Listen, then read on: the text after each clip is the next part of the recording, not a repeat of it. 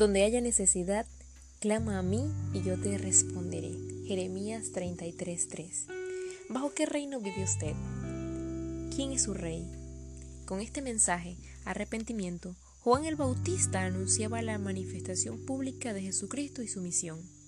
Arrepentimiento significa cambio de mente, cambio de dirección, es volverse, es abandonar los malos caminos y es volverse a Jesús y por medio de él a Dios.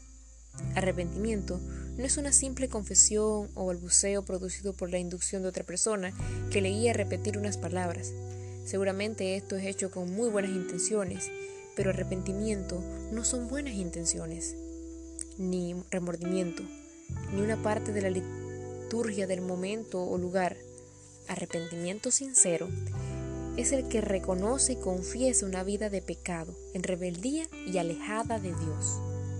La Biblia dice que por cuanto todos pecaron, están destituidos de la gloria de Dios. Como está escrito, no hay justo ni aún uno. Romanos 3:10.